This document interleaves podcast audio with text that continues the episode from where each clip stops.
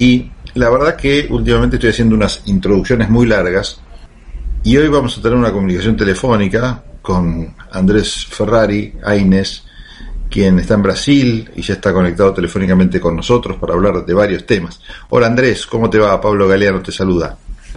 Hola Pablo, ¿cómo estás? Espero que estén todos bien ahí en Argentina.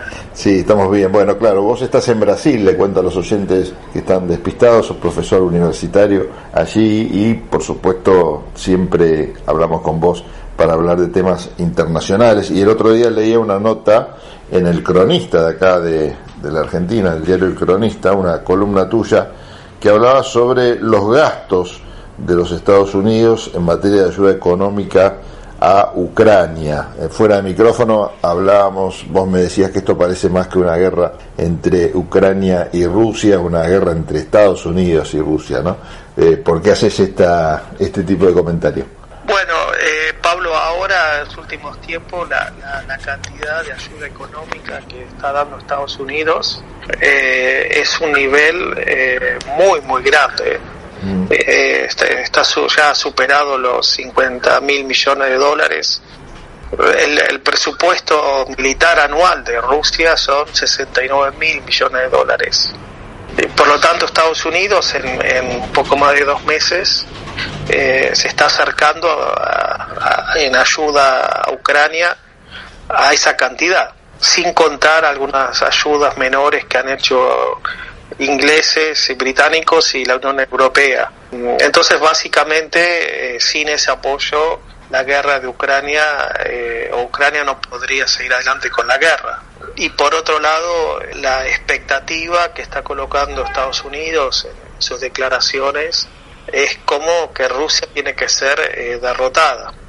y Zelensky le comunicó a Biden que necesitan 7 mil millones de dólares por mes para preservarse, ¿no? Y digamos, esta cantidad de dinero ha sido dada como primer paso, no como cantidad final, ¿no? No hay ninguna declaración de parte de Estados Unidos que da a entender eh, algo así como, bueno, es esto y ya está, ¿no? Sino sino esto y todo el mundo está esperando de que va a haber más eh, recursos dados para Ucrania. Por lo tanto, ya a esta altura, eh, evidentemente, a través de Ucrania es, es una confrontación entre Estados Unidos y Rusia. ¿Y cómo está impactando este gasto enorme que está haciendo Estados Unidos en función de esta guerra a la economía americana, que justamente no brilla por su esplendor, ¿no?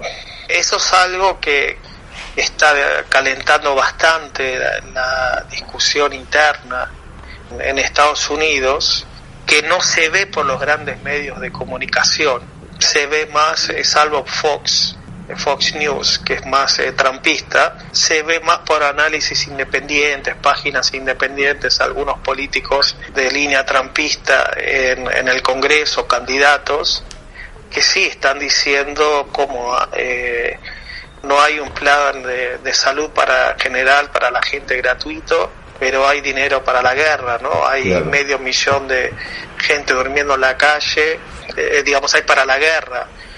O también que están faltando productos en los supermercados, más el tema de la inflación que está subiendo mucho. Habría que ver eso después en las elecciones, cómo se manifiesta o socialmente por otros caminos. El impacto También hay que ver en el caso, disculpa Pablo, en el caso, por ejemplo, en, en, el Reino Unido a, Johnson ya le ha ido mal en las elecciones, muy mal recientemente. Sí, esos datos terminan siendo los, a la hora de analizar, bueno, las más claras consecuencias de, de, la guerra en, en, materia interna después de los países que están participando más o menos directamente. El caso de Estados Unidos, como bien vos decías, ya de forma totalmente directa e indisimulada. Eh, ¿Qué pasa con el concierto de las naciones, más allá del papel de, de Estados Unidos? ¿Vos crees que están mirando con qué tipo de ojos lo que está sucediendo allí? Bueno, si tomamos a Estados Unidos, Europa, Nueva Zelanda, Australia, Canadá, Japón, están muy cerrados en eh, la Unión eh, para enfrentar a Rusia, dando un mensaje de que eh, el mundo ha aislado a Rusia. Ahora, si vemos las manifestaciones y los silencios de los otros países, claramente eh, el resto no, no, está alineado con una posición anti, antirrusa. Más bien por lo contrario, ¿no? Si tomamos a, a China, India, Irán, eh, Afganistán, grande parte de África, eh, algunos países de América Latina, inclusive el propio Brasil, que mantiene un, una posición neutral y un silencio, siendo Bolsonaro alguien que que, ganó las elecciones con la bandera de Estados Unidos y de Israel. Bueno, México se ha posicionado distinto, sin contar los países que, que evidentemente son contra Estados Unidos, como Corea del Norte y Venezuela. Claro. El, la mayor parte de los países eh, de Asia eh, o se ha manifestado contra Estados Unidos o mantienen un silencio, pero no le han aplicado sanciones, no han expulsado sus diplomáticos, e, etcétera, ¿no? Sí, sí. Si vemos eh, desde esa perspectiva, tenemos, que el 80% de la población mundial, la mitad del PBI, eh, no está acompañando esto. Sí.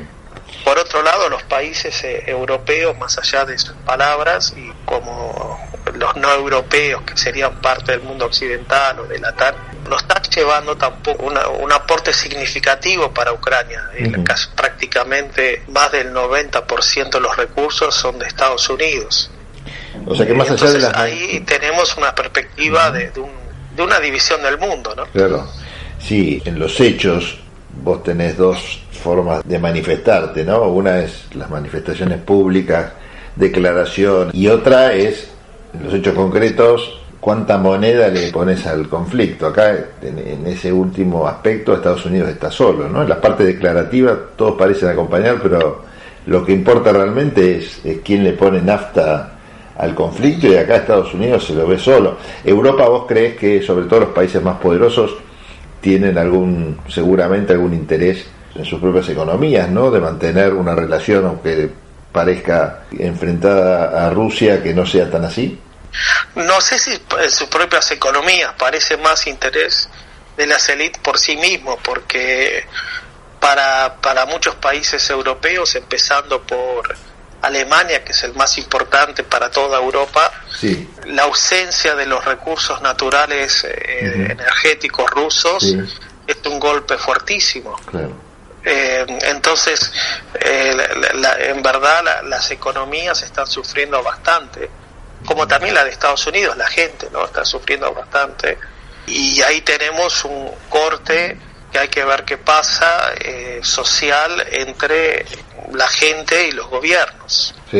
Todo esto es parte de, un proceso más largo que, ya lo habíamos hablado un poco el año pasado, de, eh, surgimiento del neoliberalismo y, sus ideologías. Eh, en los cuales se ha concentrado la riqueza tremendamente, las empresas y los ricos no pagan impuestos, tienen el dinero en offshore, etcétera. Eh, y, muchos hasta, hasta son los dueños de los medios de comunicación. El, otro día estaba mirando que los principales diarios británicos de más lectura, eh, ninguno de sus dueños eh, vive en Inglaterra ni paga impuestos. sin embargo, son los que hicieron toda la campaña por el Brexit, con el nombre Brexit, la bandera, la ideología, el, nacionalismo. Bueno, y el Brexit cada vez está, se está revelando como un desastre económico para Inglaterra ya antes de la guerra, ¿no? Sí, sí, sí, sí.